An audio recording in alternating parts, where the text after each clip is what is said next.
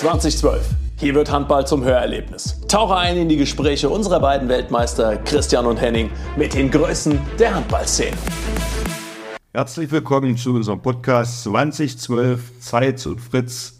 Ich freue mich, euch begrüßen zu dürfen und dass wir uns heute vorstellen können bei euch und zwar, was wir vorhaben mit unserem Podcast.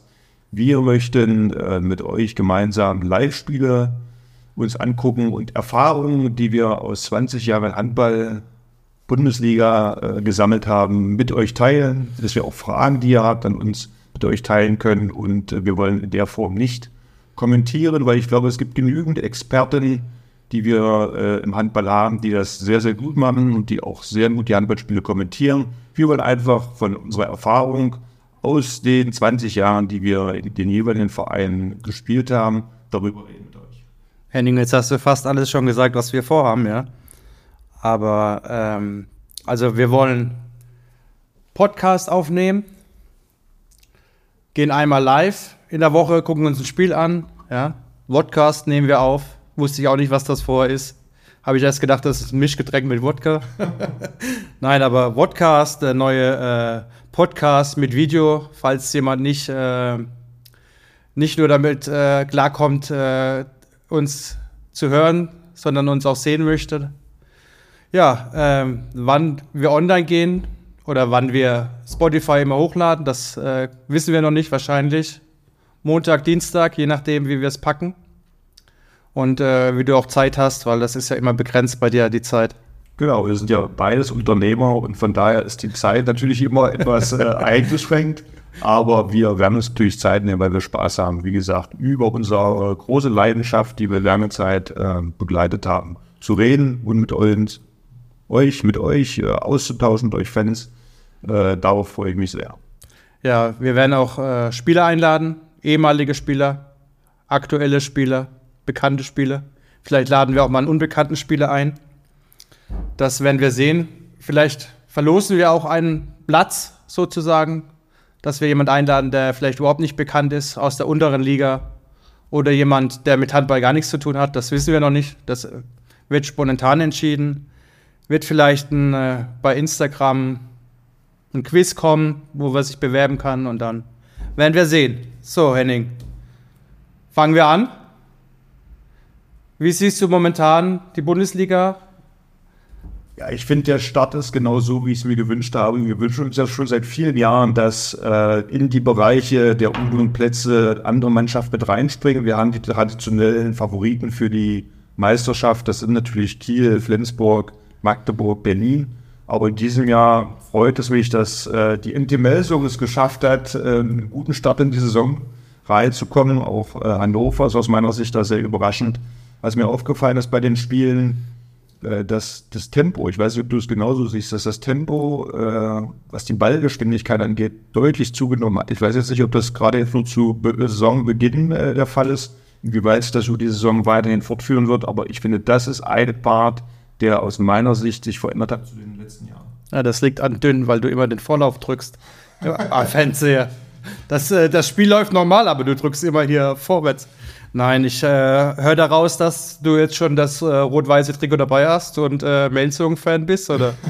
Nein, es ist ja mein Wunsch schon seit vielen Jahren, da Melsung, glaube ich, Rahmenbedingungen hat, was das Wirtschaftliche angeht, dass sie äh, hier auf jeden Fall konkurrenzfähig sind haben es aber oftmals vom Kader ja nicht geschafft, hier so eine schlagkräftige Mannschaft zusammenzustellen, beziehungsweise nicht so eine Einheit zu sein, um erfolgreich zu sein. Das war immer nur punktuell. Und im Moment ist es so, dass sie auch in engen Spielen die Fähigkeit haben, so ein Spiel für sich zu entscheiden.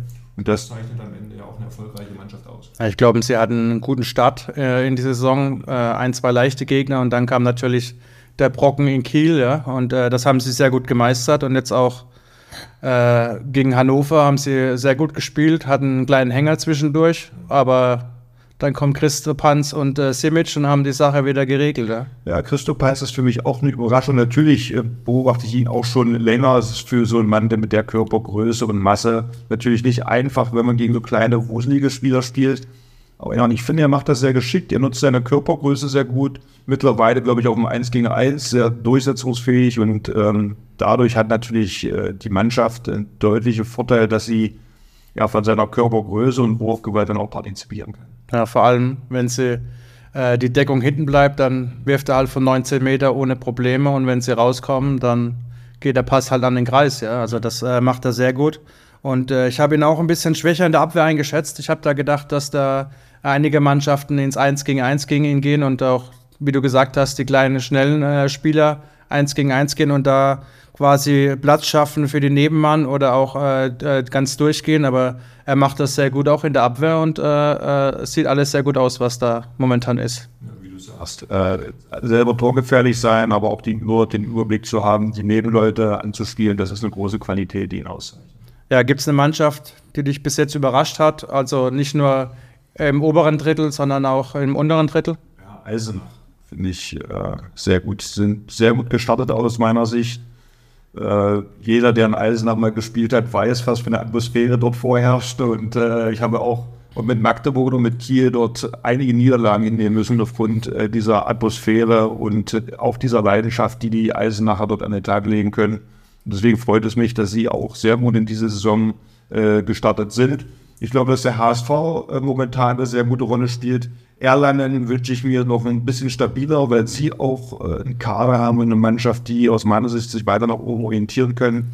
Äh, grundsätzlich gibt's, ähm, haben alle Mannschaften das Potenzial, weil du siehst, Höhen und Tiefen sind dabei, was völlig normal ist. Aber wir sind auch noch in einer sehr frühen Phase der Saison, wo du oftmals Überraschung hast.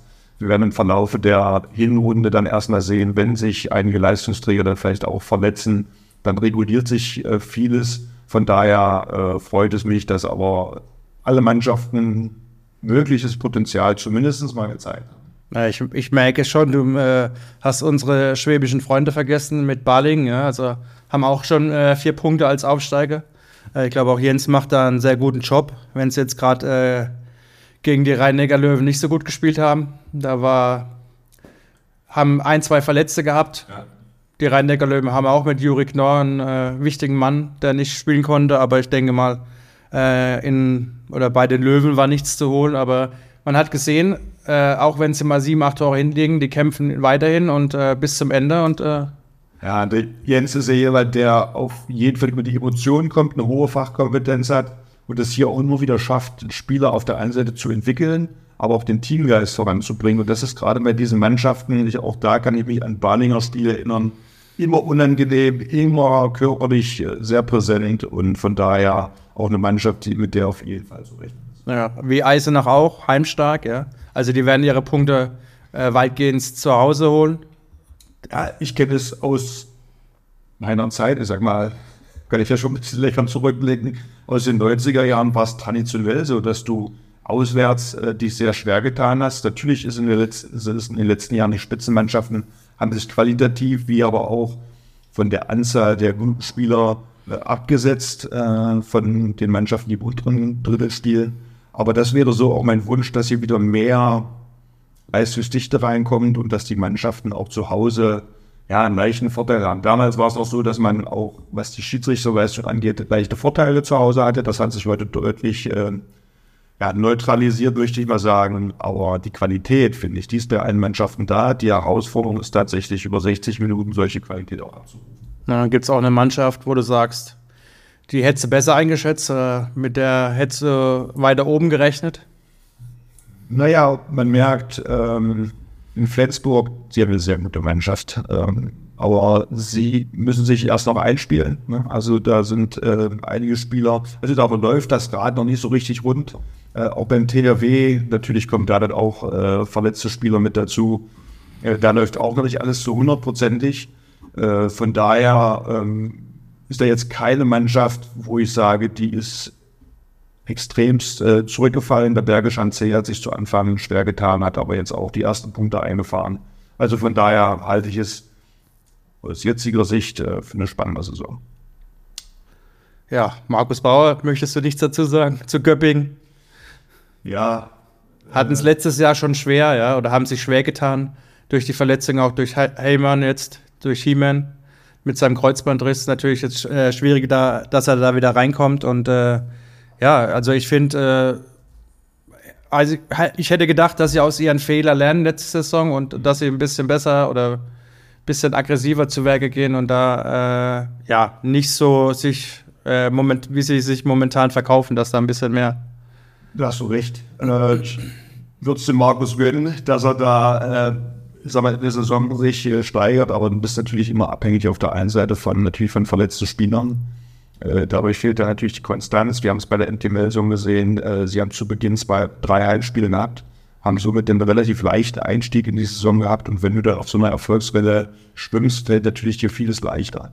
Ja. Kommst du äh, schlecht in die Saison, äh, dann verlierst du vielleicht das eine oder andere Spiel unglücklich, dann wissen wir auch, dann springt der Ball vom Pfosten nicht zu dir, sondern zum Gegner. Da kommen so viele Kleinigkeiten. Du hinterfragst sehr viel und bist dann auch im Kopf nicht so locker, dir fehlt die Leichtigkeit und und und. Also ich glaube, das ist gerade zu Saisonbeginn wichtig, wie du in die Saison kommst. Und da hat Göpping es momentan wirklich schwer, Ja. ihnen zu wünschen, dass äh, sie in den nächsten Spielen auf der einen Seite erstmal Verletzte wieder zurückkommen, aber dass sie in dem einen oder anderen Spiel dann auch vielleicht das nötige Quäntchen Glück haben, um auf die Erfolgsbahn zu kommen. Da fällt mir noch ein, äh, es gab eine Saison, wo äh, Melsung bei, der, bei Balingen gestartet ist und äh, mit zehn Toren untergegangen ist. Da lief es auch nicht so gut und das, glaube ich, hat sich dann wie so ein roter, roten Faden durch die Saison gezogen, dass sie da äh, immer an dem ersten oder an der ersten Saisonniederlage dann gemessen wurden und dann, ja, Ich kann mich an eine Saison erinnern, ich weiß nicht, ob du schon mit dabei warst, da hatten wir den Saisonstart.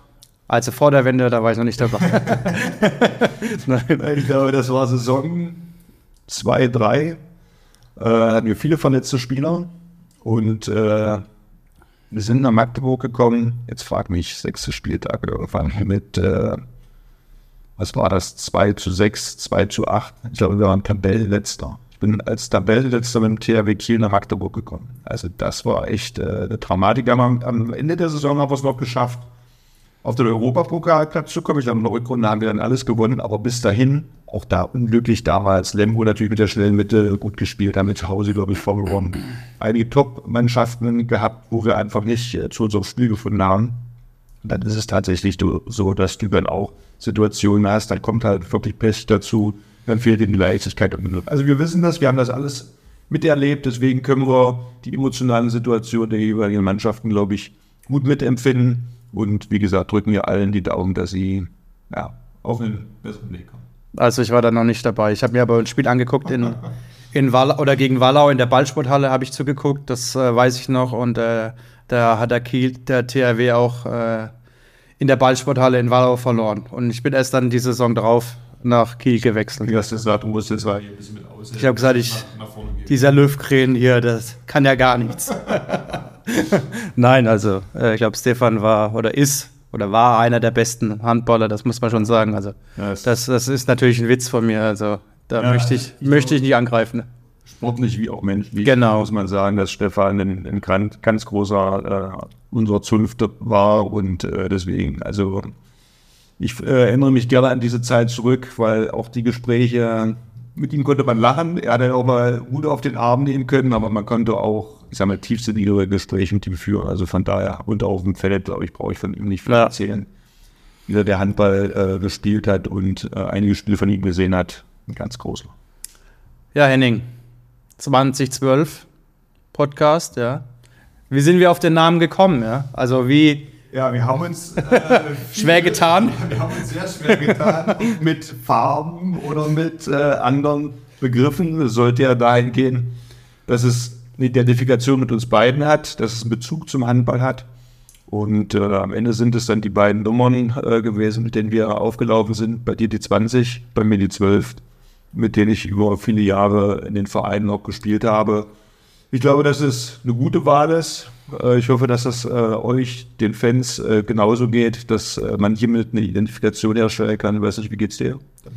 Ja, also du hast einen Vorschlag gemacht, der hat mich ein bisschen irritiert, weil es mit beiden und mit uns zu tun hat, zwei Minuten. Also ich weiß nicht, was, was habe ich denn mit zwei Minuten am Hut? Also ich verstehe nicht. Jetzt, wo du sagst, kann ich mich auch nicht Ja. Also du hattest ja mit Zeitstrafen und so weiter eigentlich nicht viel. Ja, Ich war auch, glaube ich, einer der wenigen Torhüter, die ähm, im gegnerischen sechs Meter waren und dafür auch das eine oder andere Mal eine gelbe Karte, zwei Minuten.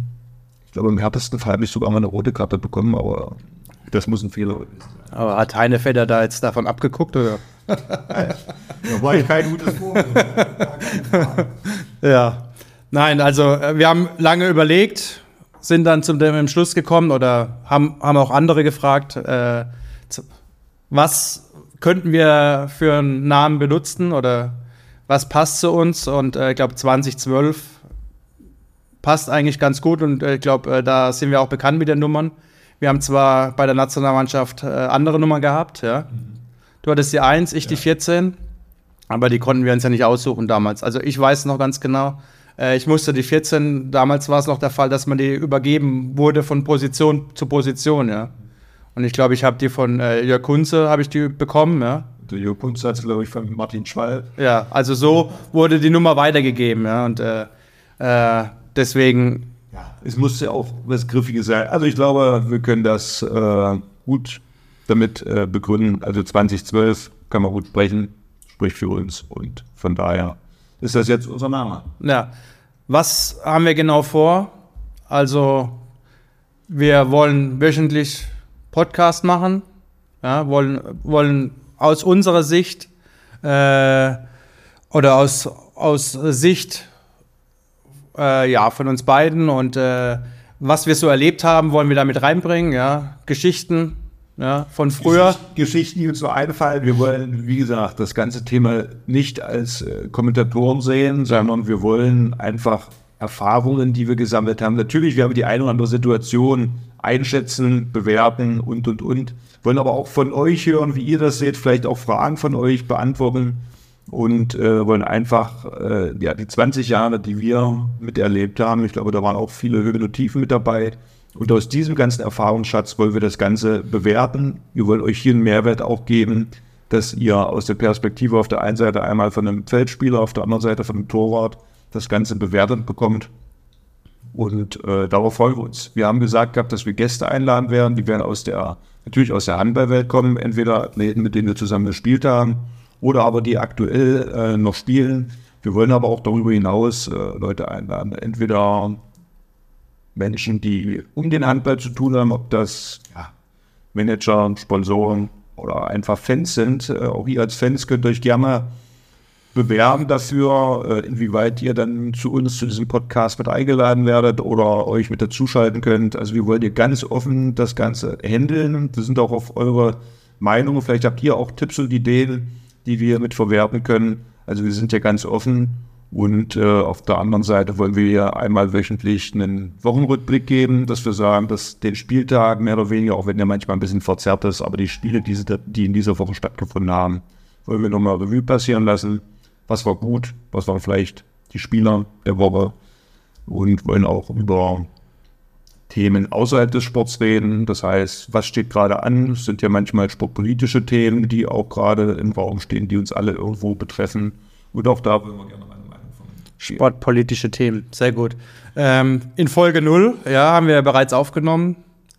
Hast ja schon erzählt, wie viel Maß du trinken kannst. ja.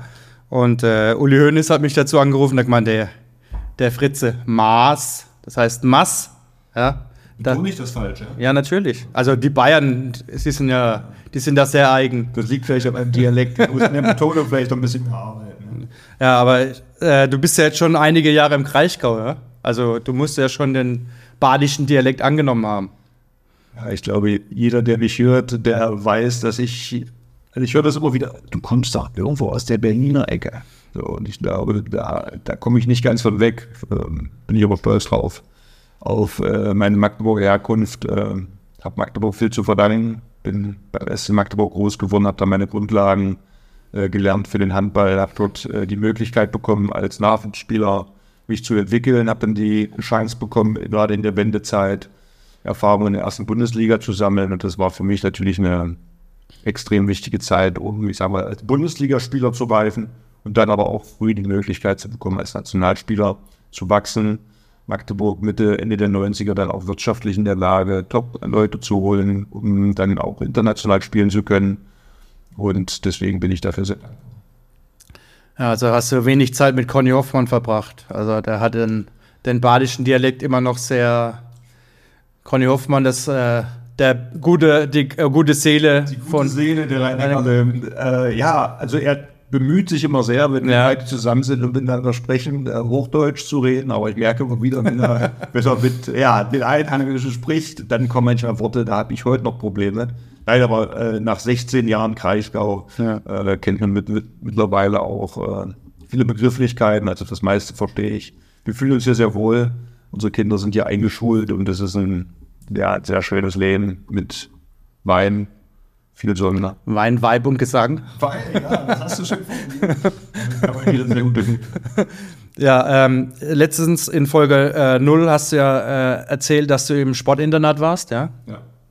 Ähm, und ich habe äh, meine Hausarbeit über das, äh, ja, über die Sportinternate in Deutschland geschrieben. Jetzt äh, habe ich noch äh, mir eine Frage aufgeschrieben. Äh, wie bist du denn in das Sportinternat überhaupt gekommen? Ja gut, zu DDR-Zeiten gab es halt ein extremes Sichtungssystem. Also du wurdest ja schon, ich sag mal, mit zehn Jahren in der Schule gesichtet, wurdest dann für Sportarten vorgeschlagen. Das konnten in Magdeburg äh, gab es fünf Sportarten, die mehr oder weniger dort äh, ausgeübt wurden. Ich wurde für die Leichtathletik gesichtet mit zehn Jahren und bei mir war auch völlig klar, also irgendwas mit dem Ball musste sein, ob das dann Handball oder Fußball ist. Äh, es ist am Ende der Handball geworden äh, durch einen ja, Bekannten äh, aus der Schule, der mich mitgenommen hat und äh, die Frage dann schnell gestellt wurde, wer geht eigentlich ins Tor? Und ich fand die Situation sehr beklemmend, dass sich keiner gemeldet hat. Also bin ich rein.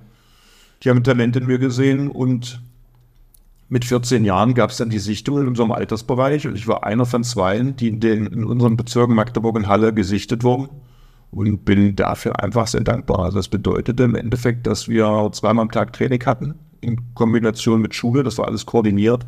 Das war natürlich die Grundlage, um einfach in Athletik, aber auch in handballspezifischen Dingen so eine gute Ausbildung zu bekommen, um dann auch so eine Spitzenperformance hinzulegen. Und äh, dafür bin ich sehr dankbar und das wäre auch aus meiner Sicht wieder ein Rat und eine Möglichkeit, annähernd solche Strukturen wieder herzuschaffen, um flächendeckend auch den Talenten eine Möglichkeit zu geben, sich besser ausbilden zu lassen. Na, ich habe dich ja Fußball spielen sehen oder durfte ja gegen dich spielen und jetzt weiß ich auch, warum du Handballer geworden bist. Ich kann mich daran erinnern, wir auch bei der Nationalmannschaft äh, haben als Aufwärmspiel Fußball gespielt und der Heiner Brandt sagte zu mir, glaube ich, immer Eiselfuß. Ich weiß gar nicht, was er Nee. damit sagen wollte.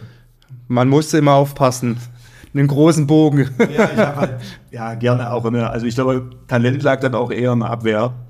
Äh, deswegen könnte ich mir vorstellen, dass vielleicht ein ganz guter, passabler Verteidiger geworden wäre. Für die Offensive fehlte mir das Talent. Und äh, wie war das mit deinen Talenten eigentlich Fußball? Ja. Also ich habe mich immer rechts vorne am Pfosten festgehalten und dann, wenn der Ball gekommen ist, Also du warst sozusagen Gerd Müller, der Bomber der Nation. quasi, ja. Ja, ja. Halt ohne Tore schießen. äh, nein, aber ähm, es ging darum, ähm, meinst du diese Strukturen, die es in, äh, oder jetzt noch in Magdeburg oder in Leipzig gibt, äh, dass, wenn man die auch in ganz Deutschland einführt, äh, einführt in den Jugendinternaten und auch quasi von, äh, von dem Staat ein bisschen gefördert wird, ja, dass, dass, dass dann mehr Talente rauskommen. Also ich habe ja äh, äh, mit Daniel Hase von den Rhein-Neckar-Löwen, der, äh, glaube ich, auch jedem bekannt ist, ein Interview geführt und der hat schon gesagt, dass äh, Berlin, Leipzig, Magdeburg schon Vorteile hat gegenüber äh, anderen äh, Standorten in Deutschland. Ja, das sind zum Teil noch alte Strukturen, gar keine Frage. Ähm, man kann immer über alles reden, das heißt nicht, dass alles gut und richtig war, aber wir brauchen einfach, um professionell und zu entwickeln, viele Trainingseinheiten. Ja. Ich bewundere das immer wieder, wenn ich das aus den westlichen Bundesländern höre, dass äh, zum Teil damals bei uns die Spieler zwei, drei äh, Einheiten pro Woche hatten. Also ich kann mir nicht vorstellen, dass du in allen Bereichen gut genug ausgebildet wirst. Das heißt nicht, dass jede Einheit immer bis zum kompletten K.O.-Moment trainieren muss, aber Handball ist so vielfältig, dass wir einfach auch viele Bereiche abdecken sollten und ähm, ich denke mal auch den Bereich andere Sportarten, ne? dass man zum Beispiel Turnen und so weiter mit einpflegt, weil das eine gute Grundlage ist, um Koordination entsprechend auszubilden und und und. Die Spezialisierung muss gar nicht so früh sein, aber ich glaube, dass einfach eine, ein hoher Umfang von Trainingseinheiten notwendig ist, um einfach eine Vielfalt in der, in der Ausbildung hinzubekommen. Und da war das System gut. Warum haben meine Eltern das unterstützt? Äh, weil sie auf der einen Seite wollten, dass ich von der Straße bin, was Sinnvolles mache. Und ich glaube, dass das sind unsere Vorbilder heute. ne? Also aus meiner Zeit waren das einfach auch viele Sportler, Ja. die mit, mich mit ihrer Leistung irgendwo begeistert haben. Und ich glaube, dass Sport immer eine, ein gutes oder Sportler gute Vorbilder sein sollten und entsprechend dann auch mit äh, Leistung ähm, brillieren sollten. Deswegen Sport aus meiner Sicht, was Bewegung und vor allen Dingen auch Lernen angeht, äh, ganz wichtig und wir haben das gesehen in den letzten drei Jahren, ist der Sport oftmals einfach äh, zu kurz gekommen. Das erste Fach, was in der Schule oftmals wegfällt, ist der Sport. Deswegen hier auch von, ich sag mal, staatlicher Seite das etwas mehr zu unterstützen. Das wäre auch mein Wunsch. Also ich habe deine Purzelbäume früher gesehen. Also Turnen hast du auch noch, äh, warst du auch immer krank. Vielen Dank, dass du wieder auf meine Stärke hier sehr äh, weißt. Also, ja, er hat es vielleicht zu selten gemacht. Das ist wie immer, das ist die Wiederholung und äh, die Wiederholungsanzahl, Technikerlernung, das kennen wir ja. Was war eigentlich deine Stärke? Warst du gut im Turnen oder im Laufen oder wo gab es Talente bei dir, die dich dann dahin geführt haben, dass du beim Handball so erfolgreich warst? Talente gab es äh, wenig, aber ich habe äh, ich hab, äh, hart gearbeitet. Ja, und ja, ja, was soll ich erzählen? Also es war äh, klar, äh, wer mich kennt damals, ja, also ich war zwar talentiert, was Handball betrifft, aber auf der anderen Seite sehr faul, ja. Mhm. Ähm,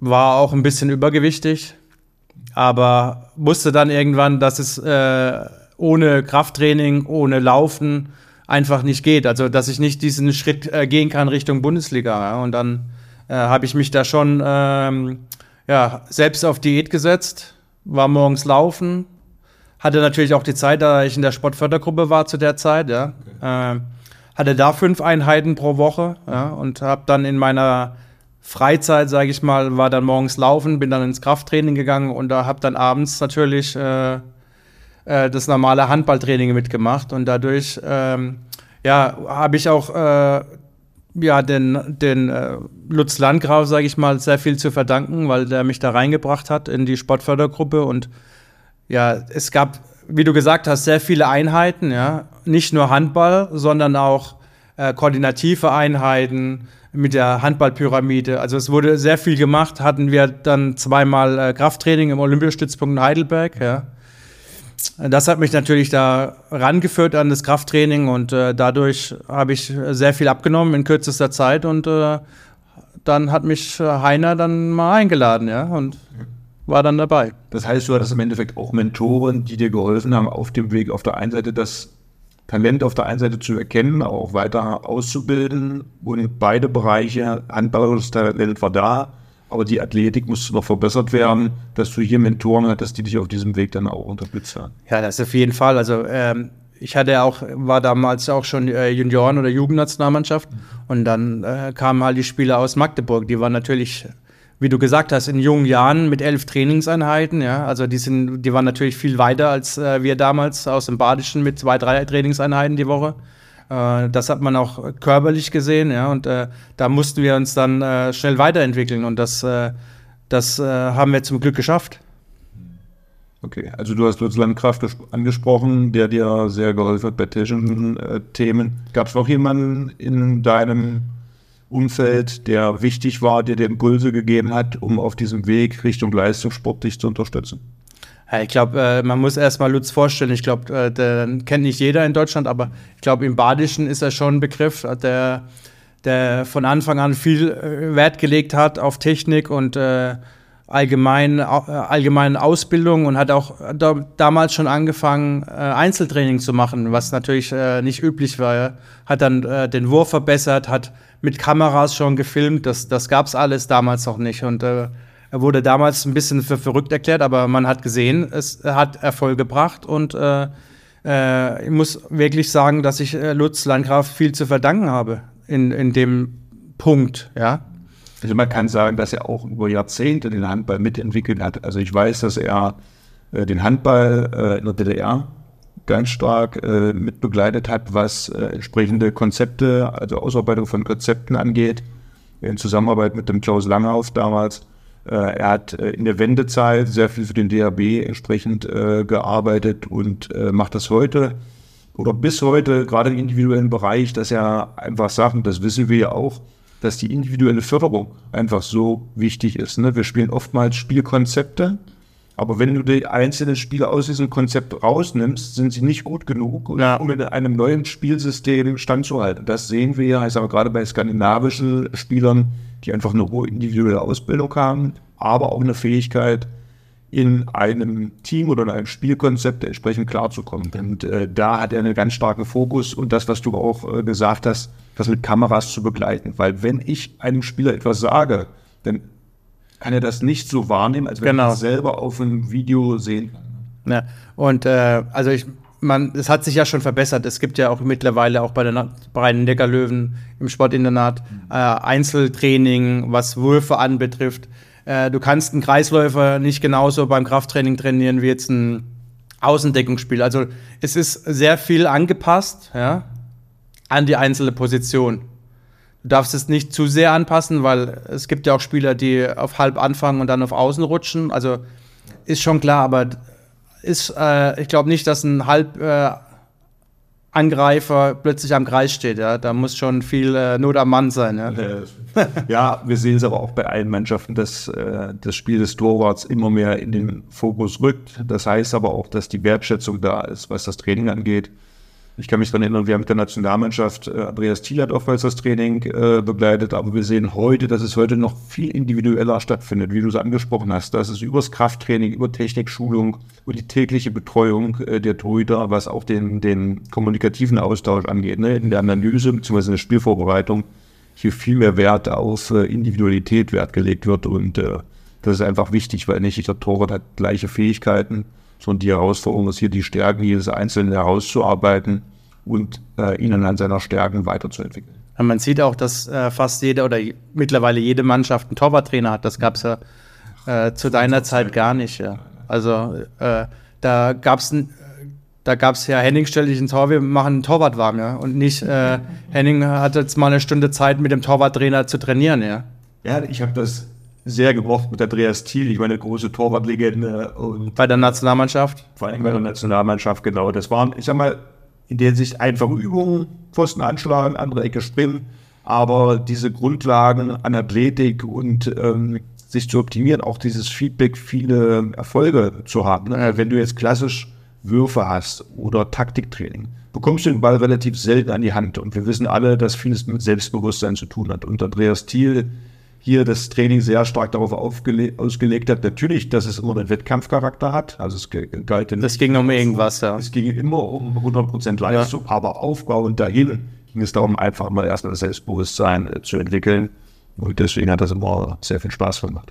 Also ich äh, fand äh, die Zeit immer, wo du Torwarttraining mit Andreas Thiel hattest, immer sehr, wie soll ich sagen, schlecht, schlecht für mich, ja, weil, weil wir dann ohne Torwart irgendwelche Trainingsformen gemacht haben, ob das Laufschule ist oder ob das Passschule ist. Ja, also äh, es ging langweilig. das, naja, was heißt langweilig, aber ich bin Handballer und möchte dann schon irgendwie äh, Formen, wo es Richtung Tor geht, haben, ja. Und das war ja dann immer ohne Du Tor. brauchtest ein Ziel sozusagen. Genau. Ähm, genau. Das war dir bei, bei Pässen und so weiter nicht äh, ausweichen können. Ja, also halt- ich glaube, ich glaube, jeder äh, Spieler diese Passschule, das ist gehört dazu. Man über die Pässe äh, kriegt man die Sicherheit, aber es hat äh, doch mehr Spaß gemacht, aufs Tor zu werfen, als auf äh, diese Pässe zu spielen oder die ganzen äh, 50 Spielzüge. Das war ja damals das Thema, wenn man das vielleicht auch vergleicht, wenn wir 20 Jahre zurückblicken. Ich habe vorhin das Thema äh, Passgeschwindigkeit und auch Qualität angesprochen. Glaubst du, dass das ein, ein wichtiger Part ist, entsprechend diese monotonen Sachen weiterhin auszuüben oder öfters äh, ins Training mit einzubauen, um die Qualität der Pässe und auch die Passgeschwindigkeit zu erhöhen? Auf jeden Fall. Also man muss, man muss schon äh, eine gewisse Anzahl an Pässen äh, erst in normaler Geschwindigkeit, in dann schneller Geschwindigkeit spielen, um das Gefühl zu bekommen, ja, und äh, auch die Sicherheit zu bekommen. Und da, das ging, ging, geht nur über äh, Passstaffetten, sage ich mal, dass man einfach das äh, immer wieder übt, ja. Und äh, meistens ist es so, wenn es normalerweise nicht so gut läuft, dann äh, oder die technischen Fehler sich äh, in die Höhe schrauben, dass man einfach mehr Pässe macht, ja, im Training auch, ja. Das ist einfach so und das gehört auch dazu. Und genauso muss es auch mit den Würfen sein. Du musst eine gewisse Anzahl an Würfen gemacht haben, um sicher zu sein, dass du diesen Wurf auch im Spiel machen kannst und dass er auch reingeht. Es gibt dafür ja Statistiken, dass man eine gewisse Anzahl, es gibt, glaube ich, 250.000, habe ich gehört. 250.000 habe ich nicht gehört. ich habe auch was von 10.000 gehört, dass man gewisse Dinge eine gewisse Anzahl wiederholen sollte, um sie annähernd zu perfektionieren. Ja, genau. Ja, und äh, klar, wenn wir das mal über die Jahre rechnen, ich habe mit circa zehn Jahren angefangen, von 10 bis zum 14. Lebensjahr viermal die Woche trainiert, ab dem 14. Lebensjahr zweimal am Tag. Also wenn man das mal, wenn man da eine Pauschale ansetzen würde, wie viele Würfe man so in seinem Leben drauf bekommen hat, äh, dann ist das schon äh, beachtlich, äh, vor allem wenn auch in dem jungen Alter dann entsprechend die bestmögliche Qualität, die möglich war in diesem Alter, dann sind das schon Grundlagen, um am Ende auch äh, erfolgreich zu sein. Ja. Ich habe noch eine abschließende Frage heute. Ja. Ähm, du hast ja in vielen Vereinen gespielt, aber gibt es ein oder gibt's Städte, wo du gerne gespielt hättest, unabhängig, ob da jetzt eine Handballmannschaft gewesen wäre oder gewesen ist oder nicht? Also sagst, gab es nicht. Nein, also für mich waren äh, die Städte, in denen ich hätte spielen sollen, völlig egal. Also für Ja. mich war der Verein und die Mannschaft äh, entscheidend. Äh, es war eine spannende Situation damals, als ich nach Kiel gegangen bin, was ja vielleicht für den einen oder anderen ein bisschen für Unverständnis äh, gesorgt hat, natürlich vor allen Dingen in Magdeburg. Äh, damals war der THW auch natürlich das äh, Nonplusultra Magdeburg, war absolut aufstrebend. Äh, ich wollte aber ich denke, dass viele der Meinung waren, dass der Henning Fritz äh, immer in Magdeburg bleiben würde. Und äh, das war auch einfach so ein Impuls. Es waren viele Gegebenheiten, die mich da haben entscheiden lassen, äh, diesen Schritt zu wagen. Und ich glaube, dass ich als Sportler, aber auch als Mensch äh, gereift bin äh, in dieser Zeit, weil sie war sehr intensiv mit Höhen und Tiefen. Das war die intensivste Zeit auch in der Nationalmannschaft. Und äh, sie hat mich sehr geprägt, wie gesagt, als Sportler wie auch als Mensch. Und deswegen möchte ich diese Zeit halt nicht missen. Es war aber für mich nicht entscheidend, welche Stadt und welches Lebensumfeld ähm, gegeben ist, weil das waren für mich Nebensächlichkeiten. Weil wenn wir sehen, äh, in Kiel, äh, da hatte ich seltenst äh, die Gelegenheit, In die Förde zu in springen. die Förde zu springen, in die Stadt zu gehen, zum Shoppen zu gehen oder Kaffee zu trinken, sondern wir waren wirklich nur ähm, Sporthalle, zu Hause, Wäsche, Wäsche waschen, losfahren, ähm, in den Bus und zum nächsten Spiel äh, gehen. Also von daher waren die Rahmenbedingungen egal. Und zu der damaligen Zeit war auch mein Wunsch nicht, ins Ausland zu gehen. Ich glaube, dass das in der heutigen Zeit etwas äh, anders ist. Aber der innere Impuls war bei mir nie gegeben, ins Ausland zu gehen. Aber hast du jetzt äh, nach deiner aktiven Zeit nicht mal gedacht, so jetzt, ah, hätt's oder wird es dir Sportmannschaft noch geben? Ich hätte gern das gespielt, jetzt unabhängig vom, ähm, ja, ob das jetzt eine positive oder gute Mannschaft war oder nicht, wo du sagst, äh, das wäre eine Stadt gewesen, da hätte ich jetzt gerne gespielt. Also erstmal sehe ich heute natürlich vieles anders. Äh, der Druck, der ist heute nicht mehr so da. Und wenn es eine Stadt gegeben hätte, ob auf der einen Seite von der Mannschaft, vom Renommee, aber auch von der Lebensqualität, wäre das natürlich Barcelona gewesen. Ja. Wo du sagst, da hättest du gerne gespielt. Ja, Barcelona ist natürlich eine schöne Stadt äh, zum Leben, äh, tolles Klima, ist eine tolle Halle. Wenn die Halle voll ist, eine tolle Atmosphäre. Äh, der Kontinuität der vollen Halle kann ich mich nicht beklagen. Also in Magdeburg hatten wir immer ein super Publikum, was uns äh, mit viel Begeisterung unterstützt hat. Das gleiche hatten wir beim THW Kiel.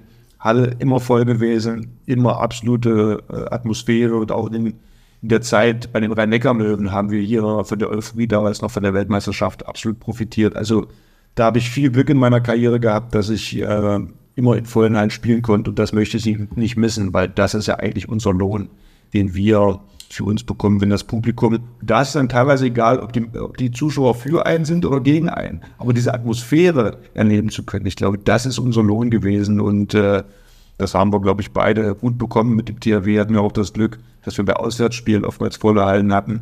Waren wir vielleicht nicht immer beliebt, aber man hatte eine tolle Atmosphäre und wenn man dann auch noch gewonnen hat und äh, mit einem guten Gefühl nach Hause fahren konnte, dann war das natürlich äh, der beste Lohn.